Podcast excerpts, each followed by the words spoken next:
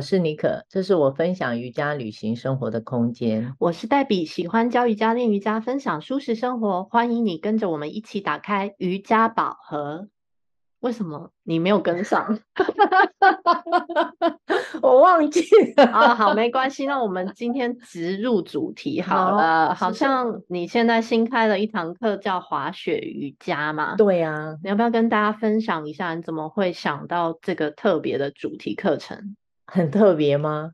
询问度很高，你不觉得吗？啊，是还蛮多人来问的哦。对，对，但是因为刚在推广，就你知道团课就没办法凑到团课的人数，所以目前还在这个招生中啊。嗯，那我就来介绍一下好了。好，我自己喜欢滑雪嘛，那我觉得滑雪是一项极限运动，嗯、其实它很容易受伤的，你知道吗？你也？我知道啊，因为我也滑雪了好几年的经验。其实确实就像你讲的，如果没有固定运动经验或者是习惯的同好啊，突然上雪场，那真的是还蛮危险的一个运动。对，所以因为这样的关系，我自己滑过，那我就发现，在我开始瑜伽练习很长一段时间再去滑雪之后，我的身体的表现的确自己感受到很大的不同。尤其最重要的不同是来自于我自己的身体会启动一种保护的机制啊。就是当我快要跌倒，或者是我知道我要跌倒，其实我身体的反应很明显，会做出一些反射动作。我就开始觉得说，在我在滑雪的这件事情上，是只有好处没有坏处，而且它可以做一些很好的防护措施，所以觉得我想开始推广这样的东西。嗯，我蛮认同的，因为我今年呃二月的时候也有去一趟滑雪的行程，也确实有感受到你刚刚提到的身体自己启动的力量，然后还有自我保护的机制，是一个很神奇的经验啊，就是属于这种瑜伽还没练习之前没有体验过的感受。那你能不能再多分享一些同学来参加这堂滑雪瑜伽课程？它主要锻炼会是怎么样的方式？练到哪些部位呢？我想主要在滑雪的表现上哦，你会发现其实腿部的肌耐力是一个很需要的部分。嗯，还有我们的耐力，就是这样。你真的在滑雪，其实从早到晚，你有可能滑了好几天，对不对？对，还有夜场。对对，还有会有一种平衡感的平衡核心的建立这个部分。这几项都是很重要的基本的概念，在练习上就是会以这几个大项进去琢磨这样子，那你就会发现哦，在我自己的经验分享上，在这样的持续的练习上，你就会发现你的身体哦，在刚刚说的你的耐力会提升，那你的柔软度还有稳定度也会提高。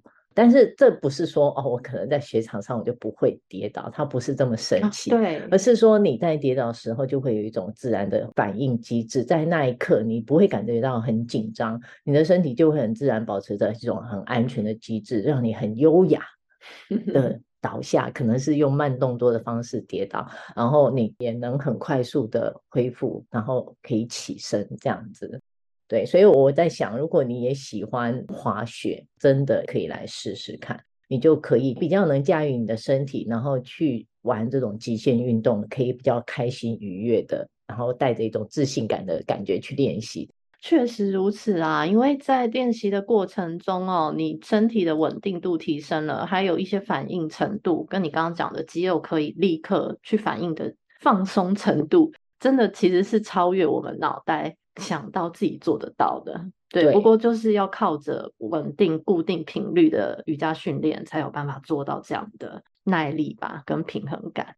那你建议，如果真的是对滑雪兴趣度很高的朋友，要多早开始来进行练习呢？或者是他练习的频率大概要一周到几次，才会达到你刚刚讲的，哎，有一点效果，到雪场上比较高效的开始滑起来，这样，嗯。只要只要你有那么一点对滑雪的兴趣啊，我觉得你任何时间其实都可以开始啊。嗯，对。那当然，像是你如果是假设是雪季，像日本雪季是十二月底开始嘛，然后还一直长，这一直到拉到明年的三月中下旬结束。那如果你真的对瑜伽其实本身没有那么大的兴趣，你也不想那么早开始的话，我觉得至少半年前，嗯，对。就是至少会有一点点多少的帮助。对，但他不能说对，但他不能说让你完全达到怎么样。但是你这个瑜伽练习，我们之前就讲过，其实它还是一个持续性。你久了没练习，身体还是会僵硬啊，嗯、对不对？所以在我的分享里面，我觉得嗯，把自己喜欢的东西，然后分享给大家，其实这是我的初衷啊。透过这样子的练习，在你还没有假设你已经有计划，你准备可能呃明年二月，假设过过完年，你打算过年期间你想要出国滑雪，对，那其实你在现在你已经有计划，其实就可以来参加这样的课程。然后我觉得，当然是你如果有时间，一个礼拜可以来到两到三次是最好的，嗯，因为比较快速，让你的身体有感觉，维持在一个状态，不会说哦，一个礼拜一次，那我很快，我回去我又忘了，然后下礼拜又来，我身体还是很僵硬啊，对不对？嗯，是的，想要收获，就是必须要投入一定等量的时间跟练习的专注啦。你毕竟没有白吃的午餐，对不对？哎，那尼可老师，如果我不滑雪，我可以来报名吗？可以啊，我不滑雪，但是课堂上会不会很突兀？不会啊，当然我，我我觉得这个课程里面当然能结合到一群真的喜欢滑雪的人，我觉得很酷哎，你不觉得吗？这是原本的初衷啦，你只是好奇。你喜欢来，那我们当然也欢迎啊！不一定你会因为这样子认识大家，你突然间也很喜欢滑雪，你就开始了你的第一次滑雪之旅了呢，对不对？确实，其实我们生在台湾真的很幸运啊，嗯、也很幸福。其实去韩国、日本都有很多雪场可以选择，然后也可以直接就去 shopping，就是滑完你自己可以选定一二三天要滑几天，所以确实是也不用想，哎。你是不是一定很喜欢滑雪？因为觉得有有趣就可以来参加，说不定也遇到很多滑雪的同好，就开始了自己第一次的滑雪旅程。那特别是这些旅行其实都丰俭由人的，就自己的预算在哪里就可以去比较接近自己预算的行程。对，那我们知道在台湾已经这样。开了滑雪瑜伽的课程是很新鲜的。对，如果要拉出国外呢，有同学或是有网友对出国去练瑜伽，顺道一起滑雪的行程，你有一些计划吗？嗯，这个在我网页上有说明，可以在这里讲一下。我提出的就是有两个可以预约的方案。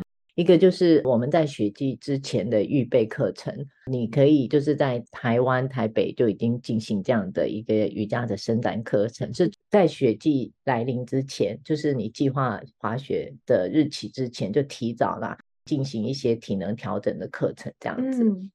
再来就是我目前安排的日本，就是如果假设你是已经。到海外了，那到海外滑雪，像我自己本身，我是会选择五天到七天不等的滑雪。对，那这其实就很单纯，就真的是滑雪，我觉得这样很过瘾啊。对对，这一次第一次的点是在日本的长野县。哇哦，很不错的滑雪点，就是一个大的点。对，长野县里面有很多的雪场。嗯，那这一次我自己已经预定的就是在志贺高原。嗯，住宿的饭店是叫烧鹅山王子饭店。哦，这个是你之前住过的吗？听起来很不错。啊，没有，Skin In Skin Out 的住宿饭店，所以我觉得非常的。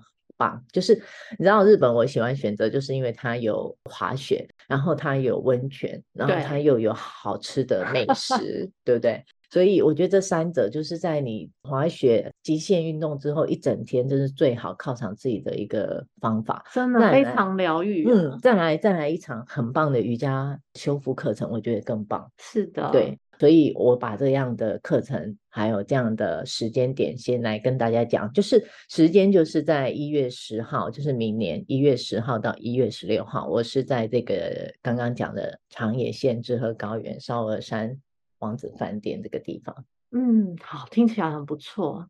听起来很有趣，那还有一些其他的地点或是其他的选择吗？接下来这二月份还有，就是在二月底的时候，也是在日本的长野，是在白马。那目前的住宿的民宿还没有确定下来，这个报名的时间就是二月二十五号到三月二号，那、嗯、可以私讯我报名啊，因为这个东西是比较自由风格的瑜伽旅行嘛，就是你刚好也在那个地点，那你也刚好。觉得这个东西很有趣，就可以来大家一起体验一下这样新的形态的瑜伽旅行。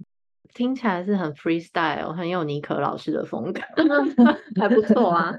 对，好，那我们今天的分享就到这里。好，想参加实体瑜伽活动或课程，请 Google 搜寻台北尼可瑜伽，或脸书搜寻黛比瑜伽宅时。